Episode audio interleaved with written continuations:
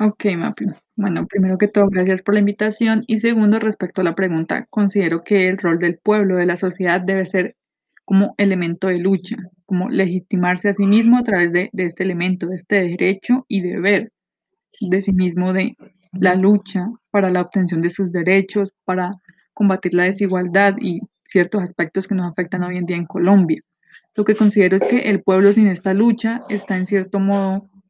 pasando por alto estas desigualdades, estas injusticias, y por lo mismo considero que un elemento de esa lucha que bien han mencionado es el vandalismo, el cual justifico en cierta parte a través de que el vandalismo no debe ser el pueblo contra el pueblo, es decir, el pueblo contra los particulares, contra las personas que nos están apoyando, sino el pueblo contra esas instituciones en sentido material que consideramos que demuestran estas injusticias en un sentido simbólico, es decir, eh, la quema de los CAI, las protestas, en cierto modo la legitimo por esa parte, para que el pueblo demuestre ese poder que tiene y esa capacidad que busca de legitimarse a través de la lucha.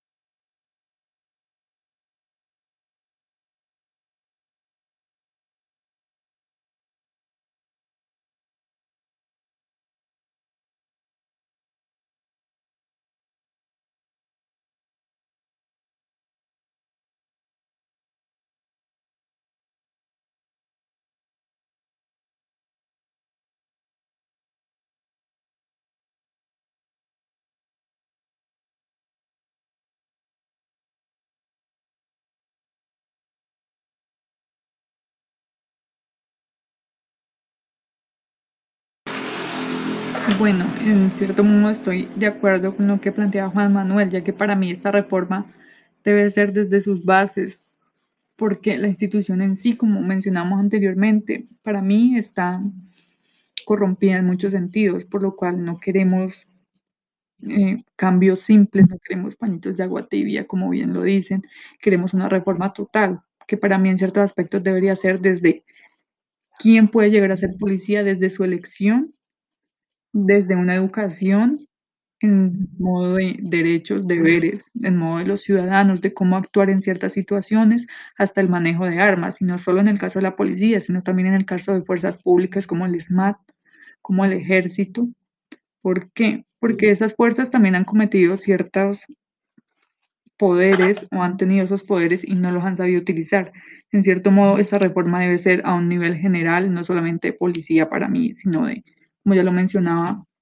de otras instituciones, para que no se presenten hechos como el que mencionábamos de Javier Ordóñez, para que no se presenten hechos donde un militar mata a una persona, donde violan a una niña, donde sean varias situaciones. Entonces, para mí esta reforma debe ser educación, elección en sentido general, además de ciertas cosas específicas como sería educación, derechos, deberes, educación de armas.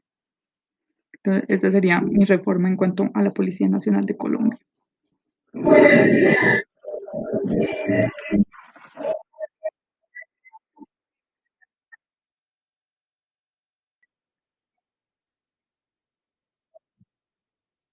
Bueno, pues según lo que venía mencionando, entonces lógicamente caería sobre estas personas